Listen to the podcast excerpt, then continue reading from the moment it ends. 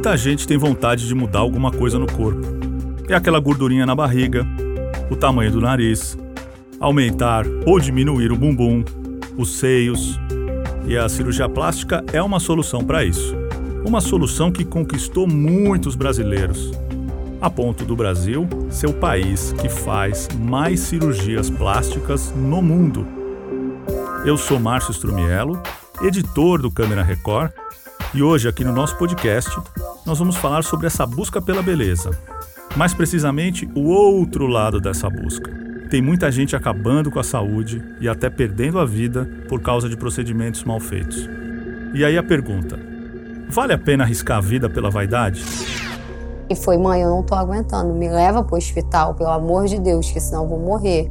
Nunca senti tanta dor na minha vida. Olha, os números são impressionantes. São mais de um milhão e meio de cirurgias plásticas por ano no Brasil.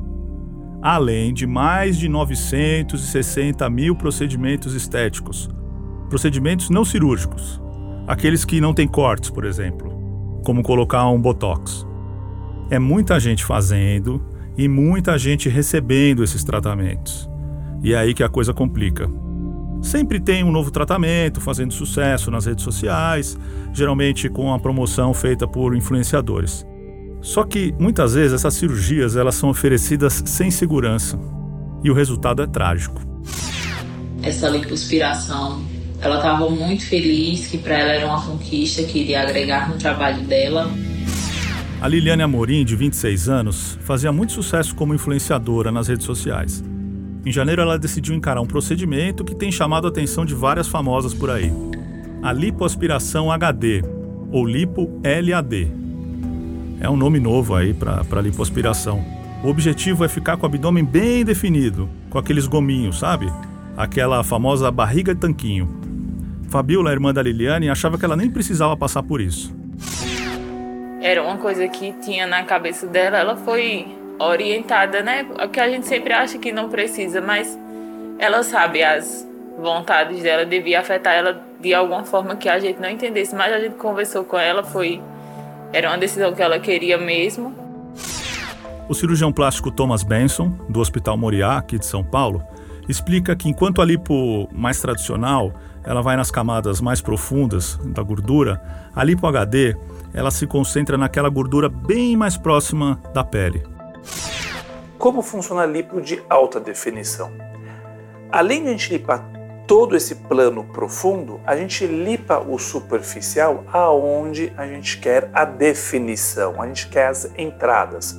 Normalmente aqui nas laterais da parte da, do reto abdômen, na parte central, tem algumas marcas aqui do osso na lateral e até alguns pedem fazer, é raro, mas os quadradinhos, os gominhos do, do, do músculo. Então, com essa lipo superficial, a gente consegue dar essa definição. A complicação da lipo de alta definição, como da lipo convencional, são praticamente as complicações de risco iguais. Só que o procedimento acabou muito mal para Liliane. Cinco dias após a lipo, ela teve que ser internada. Sentia muitas dores, ânsia começou toda a batalha dela. Ela conseguiu ficar todos esses dias vivas porque ela é forte. Ela sim é uma mulher forte, ela nunca foi fraca, igual eles estavam falando. Então, todo dia era uma luta e ela aguentou até o dia que ela pôde. No fim de janeiro, infelizmente, a Liliane não resistiu. A Débora Santos, que é advogada da família, diz que ela morreu por uma falha na cirurgia que desencadeou uma infecção. Inclusive, o médico legista, na conclusão dele, atesta que a causa morte da Liliane foi uma sepse, né, uma infecção generalizada decorrente da, das lesões intestinais por instrumento pontiforme, que é justamente os instrumentos que o médico usa para realizar a lipoaspiração. A Carol Sertório, a Carol Narizinho, tem 2 milhões de seguidores nas redes sociais e embarcou na onda da Lipo HD para conseguir mais curtidas. Ela não chegou a ter complicações, mas descobriu da pior maneira possível que a Lipo HD não era algo tão simples, algo tão glamuroso, né? Como outras influenciadoras estavam fazendo parecer ali nas redes sociais. As blogueiras, né, as influenciadoras, elas Sim. não mostram tudo. E aí a gente vai achando que vai ser fácil, elas mostram só o lado fácil. Por isso que eu quis mostrar na minha rede social todos os lados, sabe? Mostrar a realidade, que é ruim. Pós-operatório foi bem doloroso. Precisava de ajuda para tudo, ajuda para levantar para ir no banheiro, ajuda para pegar o celular, para pegar o controle, para comer, trazer a comida, comer, me alimentar, eu conseguia movimentar os braços, mas para trazer a comida, para sentar em qualquer lugar, tudo precisava de ajuda. A Carol lembra que sofreu com uns drenos colocados no corpo.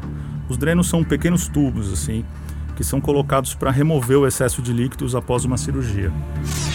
E aí acaba incomodando ali para movimentar, tem que levar eles para cima e para baixo. Eu brincava que eram os meus cachorrinhos, que eu ficava carregando eles para cima e para baixo, tirar o líquido que sai com um pouco de sangue, com um pouco de gordura. Então, só de olhar aquilo ali já dá uma certa agonia, uma certa aflição.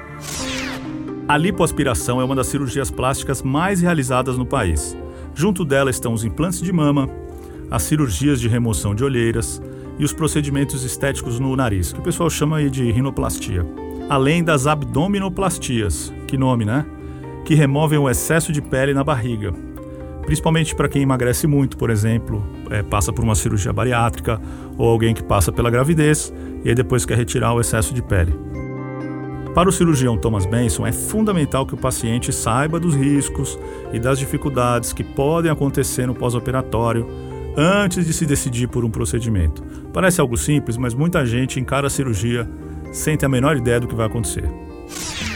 Importante, o paciente tem que estar ciente disso tudo na consulta pré. Então, isso é o segredo de cirurgia plástica. O cirurgião tem que expor tudo ao paciente, para em cima disso o paciente poder fazer a decisão dele. Eu topo passar por tudo isso, eu entendi isso, eu topo passar isso para ter esse resultado? Isso é o primeiro. E dois, por que é importante ele saber disso? Se ele estiver ciente disso, ele sabe naquele pós-operatório chato, ah, ele me falou que é assim, ele leva numa boa. O que é o problema seria pego de surpresa. Nossa, mas é tão chato assim? Será que tem alguma coisa errada? E aí ele se assusta. Então eu faço um convite. No Câmera Record deste domingo, você vai conhecer histórias de cirurgias plásticas que tiveram consequências muito graves. A dor foi muita, muita mesmo. Meu Deus do céu, que muita dor que eu senti. É logo após o Domingo Espetacular. Este podcast teve edição de Miguel Wesley e sonorização de Felipe Eja. Muito obrigado e até semana que vem.